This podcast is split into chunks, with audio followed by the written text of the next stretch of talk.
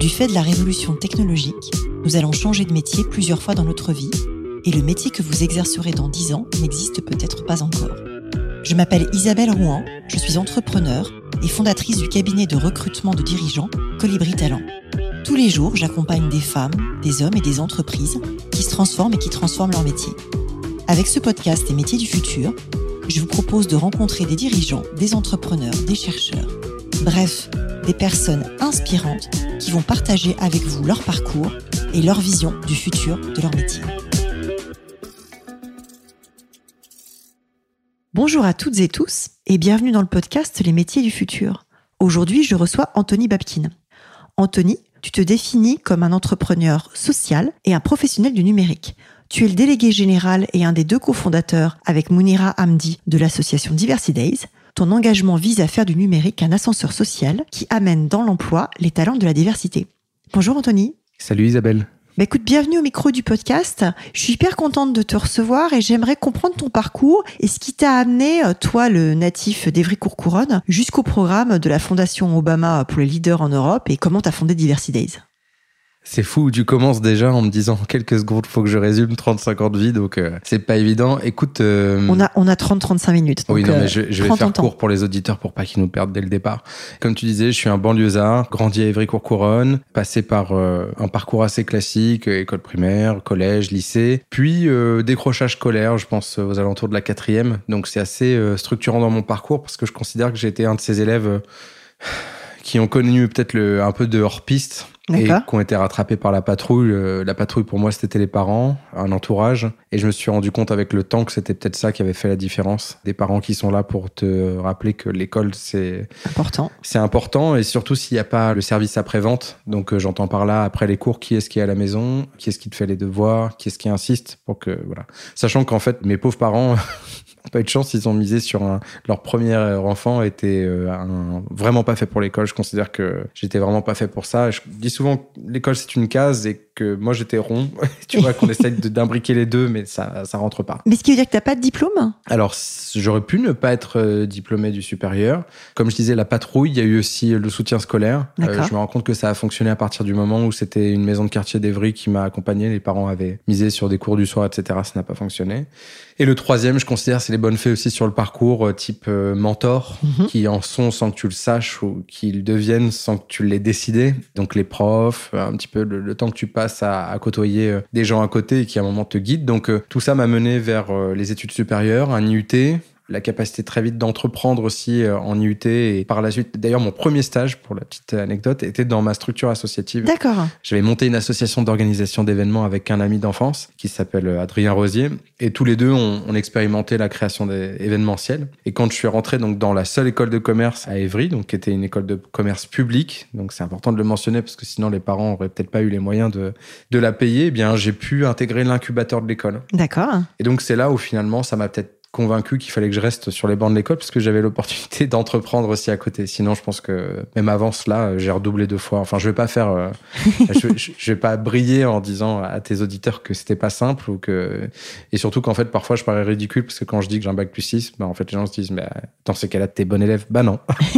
Ça a été compliqué et euh, je pense que j'ai mis du temps à sortir de ce que j'ai compris qui s'appelle maintenant le syndrome de l'imposteur. D'accord parce que t'as pas les codes, parce que t'as pas forcément le réseau, parce que on te, enfin ta place tu t'imposes pour l'avoir, mais au final c'est pas écrit. Puis tu rencontres ces dizaines de personnes qui te donnent peut-être espoir, mais avant ça, ouais, je me projetais pas du tout dans un monde plus corporate, parisien, euh, intramuros. Paris fait peur pour beaucoup de gens de banlieue parce que c'est cher, parce que ça va vite, parce qu'on n'a pas le réseau, parce qu'on n'a pas de pont, voilà. Euh, Et alors, qu'est-ce qui t'a amené à créer le pont Diversity Days justement? Comment t'en es arrivé là? Écoute, je suis rentré dans la com un peu par hasard. En fait, avec Mounira, la cofondatrice de Diversity Days, on a fait la même école qui s'appelle l'Institut national des télécommunications. Et euh, très vite, on s'est aperçu que la tech était un, un, vrai levier de carrière pour nous. On a écrit en 2011 un bouquin qui s'appelait Bien gérer sa réputation sur Internet. D'accord. Déjà, le titre paraît has maintenant. Mais donc en 2011, ben on a, c'était notre mémoire de fin d'études.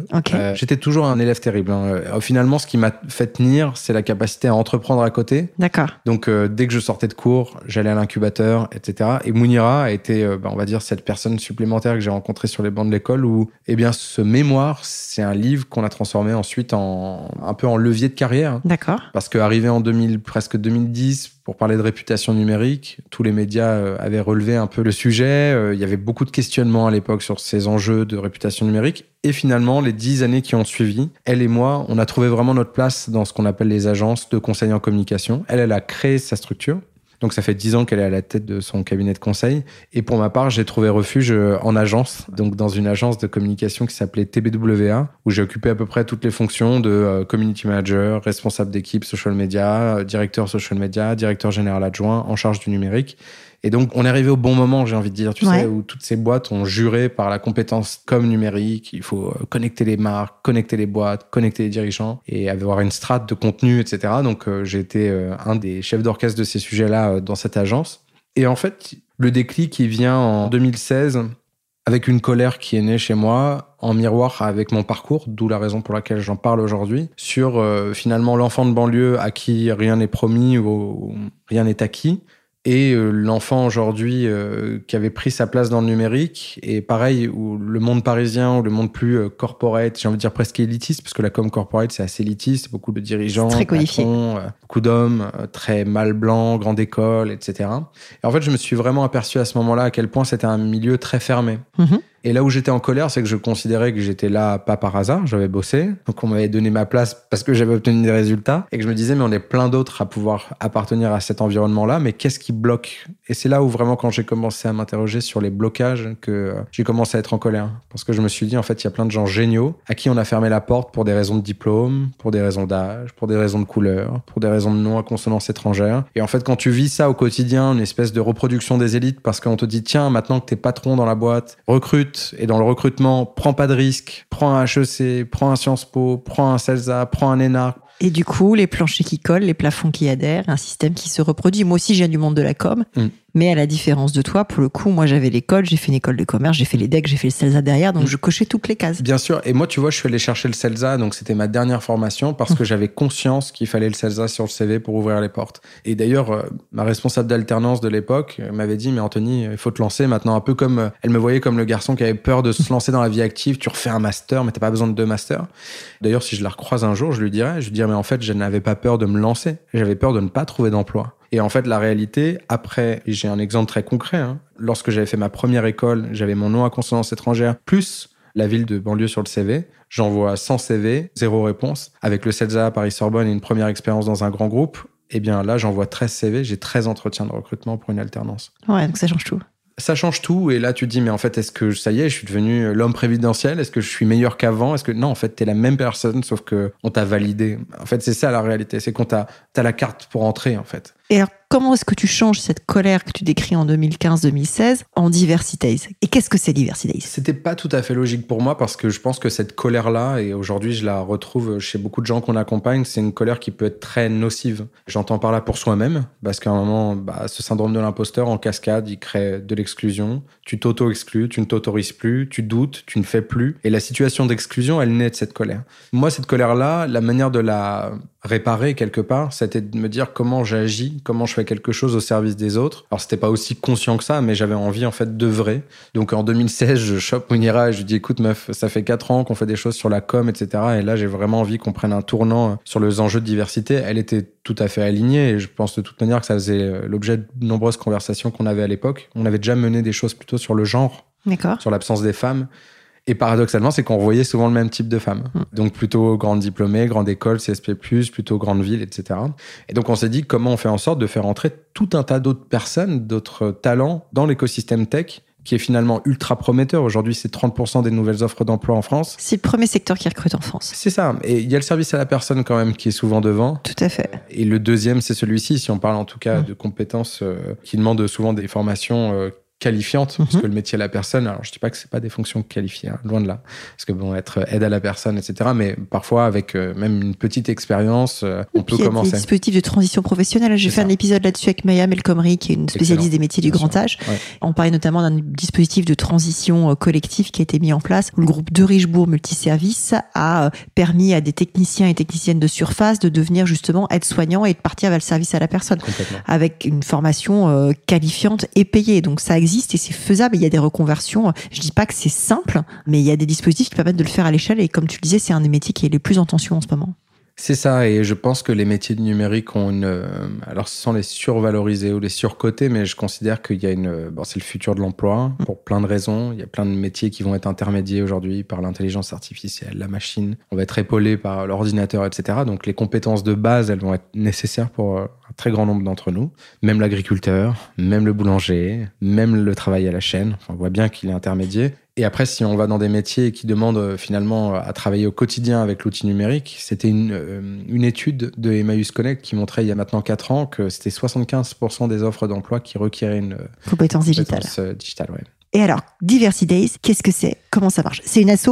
C'est une asso, loi 1901, très traditionnelle. À la sortie de TBWA, moi, je n'avais qu'un seul souhait, c'était d'agir concrètement pour les enjeux euh, d'égalité des chances, de diversité, d'inclusion. C'était un espèce de magma, sans pour autant réussir à le différencier, qui fait quoi.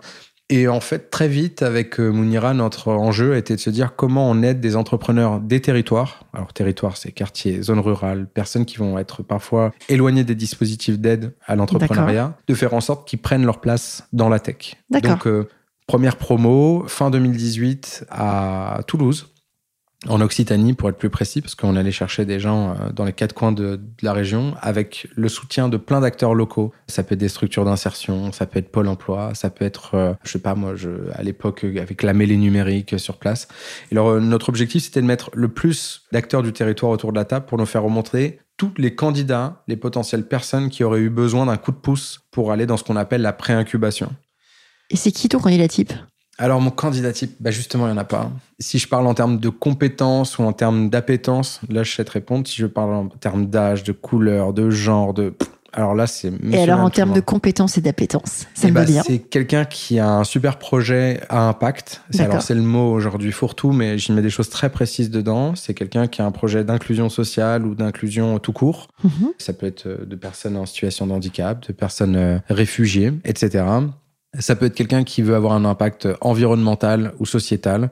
On a eu des personnes qui euh, révolutionnent complètement, par exemple, la banlieue et la santé. Comment je fais les derniers kilomètres entre les soins et des patients qui sont complètement sortis du système de santé, etc. Et je pourrais t'en citer une qu'on a rencontrée à Toulouse, qui est toujours d'ailleurs investie à nos côtés, qui s'appelle Céline Favieouin. Elle a créé Feel Object et elle a créé une plateforme en 3D qui permet aux personnes en situation de handicap visuel de se déplacer en autonomie dans certains lieux. Tu vois, typiquement, ce genre de techno, pour nous, c'est des gens qu'on a repérés on est super content parce que le moment où on est venu auprès d'eux, c'est des moments où on les a aidés à structurer soit un peu plus le business model, soit la partie oratoire, pitch, tout le kit du démarrage de la personne qui veut prendre sa place dans l'écosystème tech. Donc c'est que des entrepreneurs ou entrepreneuses Que des entrepreneurs ou entrepreneuses. Le statut, on s'en fout. Ça peut être une asso, ça peut être une fondation, ça peut être une boîte. L'objectif, c'est des gens qui veulent prendre leur place, qui n'ont pas forcément tous les outils pour y parvenir, mais qui ont en tout cas le potentiel. On entend par là parce qu'ils le portent avec les tripes ou parce que leur parcours est clairement en écho avec ce qu'ils veulent faire. Et vous êtes combien aujourd'hui? Moi, j'ai en tête une dizaine de permanents et 6000 euh, projets incubés, c'est ça? Alors, euh, peut-être je vais nuancer sur ça, parce que comme il y a d'autres programmes, je sais pas si tu veux pas qu'on... Vas-y, ouais, raconte. Ouais, ouais, au fil de l'eau, tu vois, parce que en fait, c'est pas que des entrepreneurs. Ensuite, on a créé d'autres programmes. Le second, ça a été Déclic numérique. Euh, on l'a créé en plein pendant le confinement. L'objectif, c'était d'aider beaucoup de gens qui visaient la reconversion professionnelle à trouver le chemin vers les métiers du numérique. D'accord. C'est très très large. Pas toi que je vais apprendre ça et à tes auditeurs non plus. Mais aujourd'hui, la palette des métiers, elle est immense. C'est 800 métiers. Il y a des formations à tout va. Et les gens sont, je dis souvent la jungle de la French Tech, mais les gens sont perdus. C'est clair. Et donc ça, ça a été un programme qui, depuis deux ans, a accompagné près de 6000 personnes dans une logique de reconversion. Donc c'est des volumes énormes. C'est énorme. Et vers quel métier, justement? Eh ben, c'est très variable. On a, en fait, c'est justement ce qu'on valorise, c'est-à-dire que sur les deux semaines d'accompagnement qui sont un peu intensives, les gens, on leur fait découvrir la palette des métiers. Là, tu vois, hier, je rencontrais une fille qui témoignait qu'on a accompagné. Elle est devenue euh, UI designer. Elle a découvert le métier à travers nos webinars et nos temps forts avec elle. Elle vient de reprendre une formation. Elle cherche une alternance.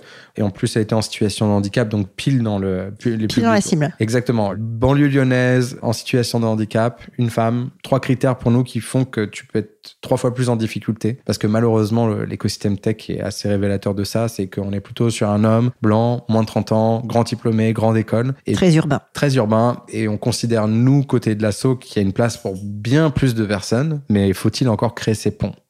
Alors justement, comment tu les crées Et euh, parlons un peu d'argent. Je sais que tu as une initiative qui s'appelle Take Your Place, qui vient d'avoir euh, lieu il y a pas très longtemps, qui a permis d'embarquer des fonds d'investissement, parce que le sujet se reproduit aussi. Et moi, je suis modestement investisseur dans la tech aussi, et je le vois bien sur les profils de boîtes dans lesquelles on investit, sur les profils même d'investisseurs. Il y a peu d'investisseuses, il y a peu de gens issus de la diversité, et ainsi de suite. Donc il y a aussi là un problème de diversité. Comment tu as fait cette initiative-là et qui t'a embarqué et pourquoi?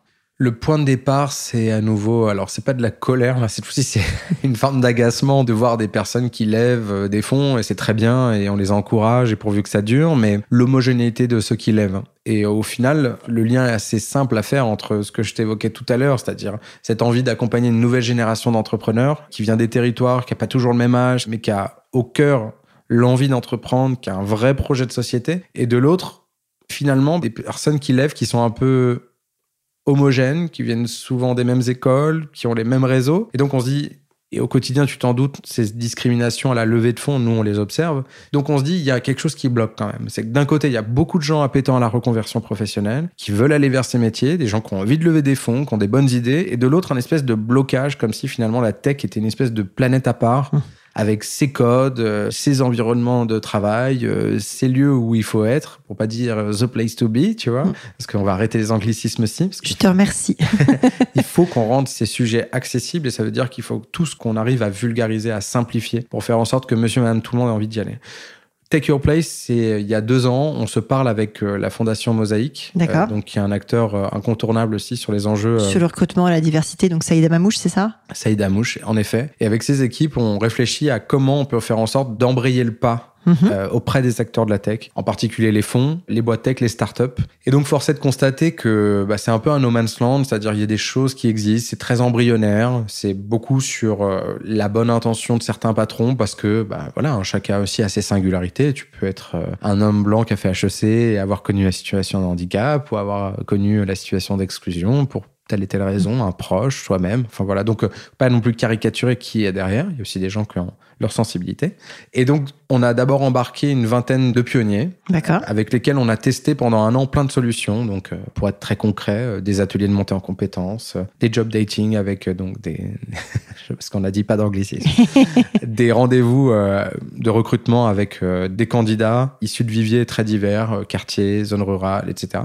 Et puis, au fin mot, après un an, on s'est rendu compte, on a optimisé tout ça et on est allé chercher davantage de gens côté du plaidoyer de l'association, parce que je dis souvent, on est sur deux jambes, on a nos programmes d'un côté et de l'autre, qu'on revendique.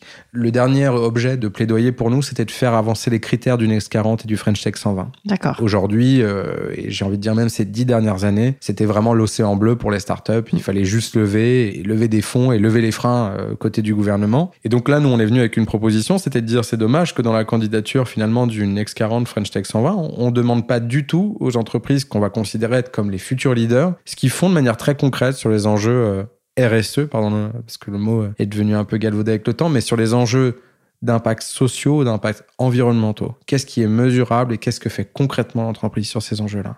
Et donc, euh, le gouvernement et donc le ministre Jean-Noël Barrot nous a entendus et a donc annoncé le 17 octobre, lors de cette euh, montée en puissance de Take Your Place, le fait que le Next 40 se dotait de critères euh, de diversité et d'inclusion. Super, bah c'est une belle réussite qui effectivement met les choses en lumière et permet de taper au bon niveau. Moi, ce qui m'intéresse, et ça nous fait un point commun, très souvent, tu euh, abordes les enjeux de diversité sous l'angle de l'amélioration de la performance. Hmm. C'est-à-dire que c'est important d'un point de vue euh, éthique, sociétal, d'être inclusif, mais c'est aussi important d'un point de vue de la performance. J'aimerais bien t'entendre là-dessus, hmm. sur pourquoi tu le prends de cette façon-là et de comment les gens, les publics que tu rencontres réagissent à ça. Écoute, moi c'est un sujet de cœur euh, et je dis souvent mes moteurs c'est le cœur et les tripes. Mais en fait, euh, au patron il faut leur parler avec l'esprit et donc ramener avec les chiffres. voilà, avec les chiffres. Donc se ramener à un sujet de performance c'est important et c'est surtout que c'est aujourd'hui euh, qualifié et quantifié. Il existe de nombreuses études qui font le lien très direct entre les structures, on va dire diverses dans leur composition, managériales, en termes de recrutement, en termes de process et leur performance. Tu as notamment une étude McKinsey qui a le tous les ans, qui est celle qui documente le plus clairement ce sujet que j'ai cité, je pense, dix fois au micro du podcast. Donc, euh, rien ne sert d'en faire davantage la pub, mais finalement, j'aime bien ramener à la raison parce que euh, je considère qu'aujourd'hui, c'est ma petite punchline, mais je dis souvent euh, aux gens que je rencontre, il y a un enjeu d'hyper-croissance, bien sûr, il y a un enjeu d'hyper-responsabilité aussi. Donc, qu'est-ce que font ces nouveaux leaders économiques en faveur de l'emploi, en faveur de l'insertion? Tu deviens finalement non plus une start-up, mais un acteur euh, incontournable de la tech dans ton territoire. Qu'est-ce que tu fais pour recruter des gens différents? Qu'est-ce que tu fais pour maintenir l'emploi localement? Qu'est-ce que tu fais pour pas avoir des clones? Des boîtes depuis 20 ans font des entretiens par euh, simulation qui sont finalement des méthodes un peu détournées pour éviter de penser école ou diplôme ou CV traditionnel. Donc, de l'autre, je me dis, c'est des méthodes qui existent depuis longtemps. On a longtemps parlé de disruption pour parler des startups sur euh, tout un tas de choses. Mais au final, sur le recrutement, elles sont absolument, euh, pour la plupart, hein, je ne mets pas tout le monde dans le même panier, mais pour beaucoup, elles ont finalement des modes de recrutement qui sont assez euh, traditionnels, pour pas dire normés. Donc voilà, c'est les inciter d'un côté à aller vers de nouveaux modes de recrutement. Lesquels, par exemple? Bah, celui de l'entretien par simulation, c'est un très bon exemple. On travaille nous aussi avec une plateforme donc qui s'appelle Diversifier vos talents et qui euh, pré-qualifie des, certains candidats avec une plateforme qui s'appelle Assess First et donc qui qualifie avec des pourcentages une appétence par rapport à un métier. Donc ça veut dire qu'on sort complètement du CV traditionnel, on pense plus école, on pense donc tu débiaises le truc en fait en mettant dans les processus de recrutement des candidats qui ont été préqualifiés exact. sur des compétences et non pas sur un parcours en fait. C'est l'idée et c'est Saïd qui dit ça, moi j'aime bien parce qu'il dit mais un gosse qui est du coup quelqu'un qui est en recherche d'emploi, qui a grandi dans une famille euh, où ils étaient euh, sept, bah ça crée des compétences hein. sur euh, l'instinct de survie, l'organisation, oratoire, sur les capacités de négociation. Sur, moi, j'ai une jeune fille qu'on a recrutée qui est d'une famille nombreuse et je vois sa capacité à organiser, à penser à tout, etc. Et c'est des compétences comportementales, relationnelles que tu as aussi dans certains environnements. Je dis pas que le fils unique peut pas les avoir, mais quelque part, hein, c'est intéressant qu'on repense ses compétences en fonction de ton vécu. Ouais, c'est intéressant et c'est sûr que ça rejaillit. Alors, vous avez publié récemment avec PwC France et euh, Maghreb et Occurrence une étude sur les startups et l'inclusion. Est-ce que tu peux nous dire quelles étaient les grandes lignes des conclusions de cette recherche? Oui, alors déjà, l'objectif de cette étude, c'était vraiment euh, faire un espèce d'état des lieux, des bonnes pratiques en matière de diversité et d'inclusion, aussi bien des fonds que des startups. Bah, J'invite les gens évidemment à la regarder de plus près. Il y a plusieurs points. C'est qu'en fait, cet enjeu de diversité d'inclusion, si elle n'est pris qu'à travers un seul point de l'entreprise, et je vais m'expliquer, elle peut être très vite euh, diluée. Bah, c'est un ghetto. S'il y a un point de passage, il va rien se passer. Exactement. Et c'est souvent ce qui se passe, c'est qu'il y a une personne qui investit, qui a envie de passer du temps sur le sujet, qui mouille le maillot, puis qui n'est pas forcément suivi par sa direction. Donc on voit bien qu'il y a un enjeu. Il faut que ça vienne d'en haut et d'en bas, sans caricaturer l'entreprise, parce que eh, il y a évidemment euh, des managers, plein de gens qui font le, travail dans l'entreprise, mais au final, quand je dis en haut, c'est qu'il faut que ce soit un sujet stratégique, mhm. clairement, que ce soit incarné, que ce soit précisé comme un enjeu stratégique dans la feuille de route de l'entreprise et pas euh, un sujet parmi tant d'autres, euh, voilà, dont un tiers devrait s'occuper. Je pense que cet enjeu de mesure, il est central aussi. Un problème sans chiffre n'existe pas. N'est-ce pas? Et donc, euh, là, tu vois, dans les adhérents qu'on a, qui rentrent en ce moment dans le mouvement Take Your Place, première chose qu'on fait, audit. Audit avec une boîte qui s'appelle Mixity, donc une plateforme de mesure. Et donc c'est chouette parce que la plupart bah, se prennent au jeu. Et donc, euh, ah oui, dis donc, c'est vrai que sur ces sujets-là, bah, on savait pas qu'on était aussi peu impliqués, on savait pas qu'on pouvait euh, proactivement faire des choses. Je prends la question LGBTQIA+, la plupart des gens se disent, mais euh, bah, je peux pas mesurer. Alors c'est vrai, on peut pas proactivement demander aux gens s'ils sont hétéros, trans, etc.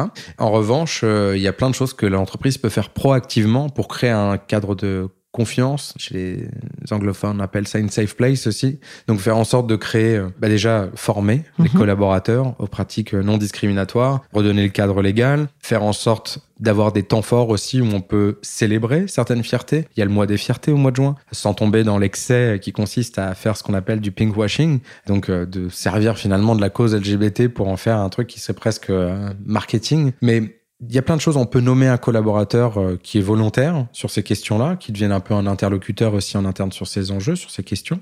Donc, il y a plein de choses à faire qui ne coûtent pas grand-chose, mais qui permettent à des collaborateurs de se sentir plus à leur place. Plusieurs fois, j'ai entendu ce sujet de mais qu'est-ce que vient faire l'orientation sexuelle dans l'entreprise? Alors déjà pour ma part, j'assume complètement le fait d'être homosexuel et assumer. Mais de l'autre, je me dis, il y a des études de l'autre cercle qui sont intéressantes, qui montrent qu'une personne LGBT qui se sent à sa place et non discriminée en entreprise est beaucoup plus performante et beaucoup plus à son poste, mais comme n'importe quelle autre personne qui aurait une forme de différence ou de stigmate, etc. Il y, y, a cinq types de diversité, on l'a pas dit au micro du podcast, mais il y a l'orientation sexuelle dont tu es en train de parler, il y a le handicap dont on a parlé un peu, il y a le genre dont on a parlé beaucoup, les générations dont on parle pas du tout dans la tech et qui sont, je pense, un des plus gros scandales euh, mm. sur le sujet. L'âge médian dans la tech aujourd'hui c'est 31 ans, l'âge de la population active c'est 41 ans. Donc on a un décalage de 10 ans, donc on a un petit sujet. Et la dernière, c'est l'origine sociale et culturelle sur laquelle on a démarré l'épisode du podcast. Donc c'est vrai que c'est important à rappeler qu'il y a ces cinq dimensions. Ces cinq dimensions qui font souvent l'objet d'actions proactives et mesurables, mm. sachant qu'aujourd'hui en France, il y a 25 critères de discrimination. Donc on peut être discriminé sur son poids, on peut être discriminé sur sa taille, on peut être discriminé sur... Euh, la consonance de son nom, son adresse, que tu disais tout à l'heure. Voilà. Donc euh, finalement, la palette des discriminations, elle est malheureusement plus large, si j'ai envie de dire. En revanche, qui est pris en compte aujourd'hui par l'entreprise, c'est en effet souvent ces cinq critères-là parce qu'ils permettent d'y mettre des, des données. C'est quoi votre modèle économique aujourd'hui? Alors, on est ce qu'on appelle opérateur souvent pour des programmes. Typiquement, là en ce moment, on est opérateur pour euh, le programme French Tech Tremplin, euh, qui est un programme d'État qui vise. C'est des marchés que vous gagnez en fait, du coup. C'est plus des appels à projets. D'accord. On n'est pas un acteur privé, donc on ne hmm. parle pas forcément de marché, mais en revanche, on parle d'appels à projets sur lesquels on, a les compétences et donc où nos équipes peuvent répondre proactivement à ces sujets. On a été aussi lauréat dans ce qu'on appelle le plan d'investissement dans les compétences, qui a été euh, un très gros levier d'investissement pour le gouvernement. Tout à fait. Karine Seller est passée au micro du podcast justement, fait tout un Bonjour Karine. L'autre levier que l'on a aussi, c'est bah, des mécènes. Euh, donc typiquement, euh, Google en fait partie, Soprasteria, LinkedIn, EDF, euh, e AXA. Donc on a beaucoup de boîtes tech ou de boîtes même françaises qui considèrent que dans notre travail, on fait quelque chose qui est utile aujourd'hui en France, parce qu'on a une mission d'intérêt général, qui ont envie de contribuer par leurs collaborateurs, par leurs actions, à finalement venir nous filer un coup de pouce et nous financer de la même manière. Vous recrutez en 2023 J'aimerais beaucoup. Euh, si certains nous écoutent euh, et trouvent la mission de diversité euh, pertinente ou intéressante, toujours à l'écoute de bons profils. Qu'est-ce qui, selon toi, change les métiers du fait de la technologie? La technologie fait forcément évoluer les métiers, c'est un peu le thème du podcast. Quel est l'impact le plus fort? Pour moi, l'impact le plus fort, c'est que ça change tout, mais ça ne change rien en même temps. Ça change tout parce qu'il faut revoir complètement le logiciel des compétences. Ouais. Donc ça suppose souvent euh, le passage par la reconversion professionnelle. C'est ce qu'on constate nous aujourd'hui dans les gens qui rejoignent notre dispositif des clics numériques. Ils font le constat de ça les intéresse, mais d'un coup ils disent en fait j'y arriverai pas si je reprends pas la route des études. Donc ça c'est le premier déclic. Et d'ailleurs ça s'appelle déclic numérique. Le deuxième c'est quand je dis que ça ne change rien, c'est parce que finalement ce qui va compter le plus dans cette reconversion-là, c'est les qualités humaines.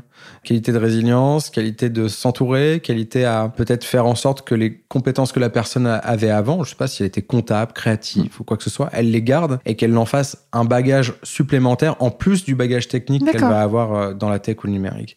Et donc en fait, je pense que cet alliage-là, il fonctionne bien. On a une fille, encore une fois, qu'on a fait témoigner hier, elle était créative, elle faisait du dessin, euh, tout simplement. Aujourd'hui, elle se forme au métier du I euh, et du X. Et ben demain, elle a un double bagage à la fois de créatif et du X designer. Et c'est génial pour elle. Et souvent, les gens se disent, il va falloir que je revoie tout. Mais non, en fait, gardez votre supplément d'âme. Et je rappelle à ceux qui sont euh, auditeurs aujourd'hui que c'est compétences douces ou soft skills qui vont compter le plus demain. Exactement. Et dans les compétences humaines les plus importantes, c'est le relationnel, c'est l'empathie parce que l'IA et tout ce qui se révolutionne en ce moment ne saura pas créer ce que l'humain a de meilleur. C'est son sens de l'écoute, son empathie, sa capacité à comprendre l'autre. Donc euh, voilà, restez vous-même et reformez-vous mais sans changer ce que vous avez de plus singulier. Très intéressant et très joli conseil. Avant de passer aux questions perso pour conclure le podcast, quand même, je reprends ma question, la toute première où tu n'as pas répondu. Barack Obama. Ah Comment ce truc-là est arrivé? C'est quoi? C'est juste waouh?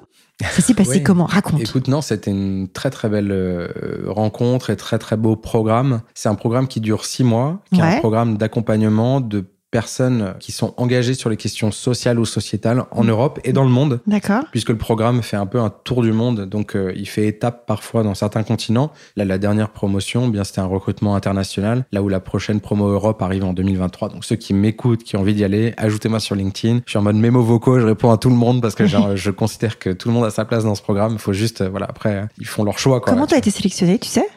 Alors, j'avais postulé il y a trois ans, mais j'ai pas eu de réponse.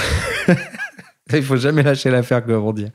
Et là, euh, cette fois-ci, il y a une copine qui s'appelle Maïmatou Mark, qui est une femme incroyable, qui a créé euh, une structure d'entraide euh, pour les, personnes qui gardent les enfants, les nounous. Ouais. Ça s'appelle Gribouillis. Et elle me dit, Anthony, je t'ai recommandé sur le programme, donc go, tu vois. Et donc j'étais là, waouh, euh, meuf, mais tu me dis ça comme ça, je suis pas préparé, j'en sais rien. Est-ce que j'en ai encore besoin? Parce que le moment où j'y avais postulé, j'étais vraiment au début de l'aventure ouais, et je considérais avoir vraiment besoin de beaucoup de soutien. Et euh, trois ans après, je me suis dit, est-ce que finalement c'est toujours adapté, compte tenu du fait que je suis plus mature et peut-être que j'ai moins de temps? Alors ça paraît ultra euh, snobinard quand tu dis ça parce que tu dis, j'ai pas le temps pour là. Mais en fait, c'est plutôt dans le sens, est-ce qu'il n'y a pas des gens qui en ont plus besoin que moi je comprends. voilà.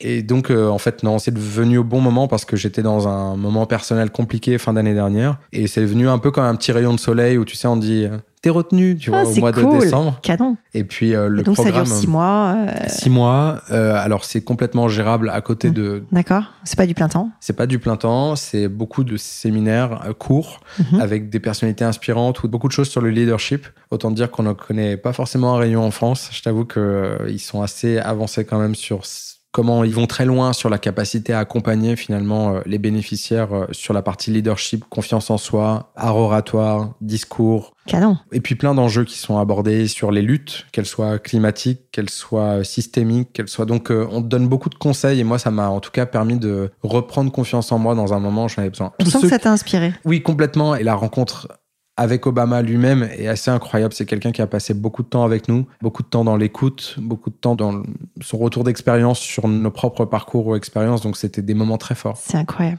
Voilà. En tout cas, tous ceux qui ont envie de se lancer, allez sur le site obama.org. Le programme euh, ouvre en Europe d'ici la fin d'année, début d'année prochaine. Donc, euh, foncez. D'accord, super. Eh ben, écoute, merci du conseil. Alors, j'aime bien terminer par des questions perso. Et la première que j'ai envie de te poser, c'est comment est-ce que tu concilies ta vie pro et ta vie perso? Alors j'ai envie de te dire que je la concilie pas du tout. Et sans doute comme beaucoup de gens que tu reçois ici, non, j'ai la chance de vivre en zone rurale à présent avec un copain qui euh, fait un métier très différent du mien. Euh, il est agriculteur. Donc euh, moi c'est un rapport aux hommes, lui c'est un rapport à la terre. Donc euh, ça me permet de décrocher le moment où j'en ai vraiment besoin parce que euh, un animal malade ou des animaux à nourrir, tu vois, il y a plus d'ego, il y a plus de je sais pas ou de pleurs ou d'enthousiasme, c'est juste en fait faut aller ouvrir les poules, faut fermer les poules, faut voilà. Donc j'ai cette chance là. C'est quoi ta journée type? Euh, j'ai une, une, journée type que beaucoup de gens jugeraient absolument insupportable. J'ai des points d'échange toutes les 15 minutes avec des gens différents, avec une équipe euh, qui est boostée à bloc, euh, qui adore ce qu'elle fait et j'adore bosser avec eux. Donc j'ai une chance inouïe pourvu que ça dure. Donc ce midi, j'étais avec la patronne de la PEC, juste après un bénéficiaire, ensuite la responsable de nos programmes, après avec toi sur un podcast, ensuite Mounira sur des remises de prix sur la diversité. Donc on enchaîne tout le temps. Top mais ça peut être un matin dans un ministère, le lendemain dans un quartier, le lendemain en zone rurale. Donc euh, voilà, s'il voulait me retrouver, c'est en direct d'un TGV. Qu'est-ce qui te fait vibrer aujourd'hui? Tout, le contact aux autres, le fait d'aider, d'être utile. C'est ça, mon, mon moteur, c'est les autres. Euh, c'est un joli moteur. C'est quoi ton prochain projet? Euh, La scène. J'aime rire, j'aime faire rire les autres. Je me sens vivant. Donc tu vas monter sur scène Un jour peut-être. Un si one man show? autorise. Ouais, peut-être, mais si je m'y autorise. Mais tous ceux qui me connaissent un peu me disent Anto, tu perds du temps, dépêche-toi, vas-y. Est-ce que tu as un livre, un podcast, un contenu à conseiller à tous ceux qui s'intéressent au futur du travail? Alors, je sais pas si c'est le futur du travail, mais il y a un garçon qui, nous, a coaché quasiment 100% des gens qui sont passés euh, dans nos événements ou sur nos temps forts, etc. Il s'appelle Emmanuel Chila. Il a écrit un livre aux éditions Erol qui s'appelle euh, Et si j'écoutais avant de parler. et donc, qui est un livre sur l'écoute. Et euh, en fait, il revient sur les fondamentaux de ce qui est finalement un échange ou une conversation ou une négociation réussie. Et donc, je considère que c'est un livre, euh, à tout point de vue, utile dans une société où on se parle de moins en moins. Et surtout dans une société où le dialogue, il est quand même rompu entre un certain nombre de personnes. plus du tout. C'est une très bonne remarque. Si nos auditeurs et les auditrices veulent te contacter, c'est quoi le meilleur moyen? Tous les réseaux, tant qu'ils marcellent pas. Ça marche. eh ben écoute, je mettrai ton LinkedIn. Ouais, c'est ça. Avec Merci plaisir. beaucoup, Anthony. Merci. À bientôt. À bientôt. Salut. Merci d'avoir écouté cet épisode des métiers du futur jusqu'au bout. Si vous avez aimé cette discussion, je vous encourage à noter le podcast sur vos différentes plateformes d'écoute et à le commenter, en particulier sur Apple Podcast. Cela nous aide grandement à progresser en termes d'audience. N'hésitez pas à me faire part de vos commentaires ou à me suggérer de nouveaux invités en me contactant par mail ou via LinkedIn. Prenez soin de vous et à très bientôt.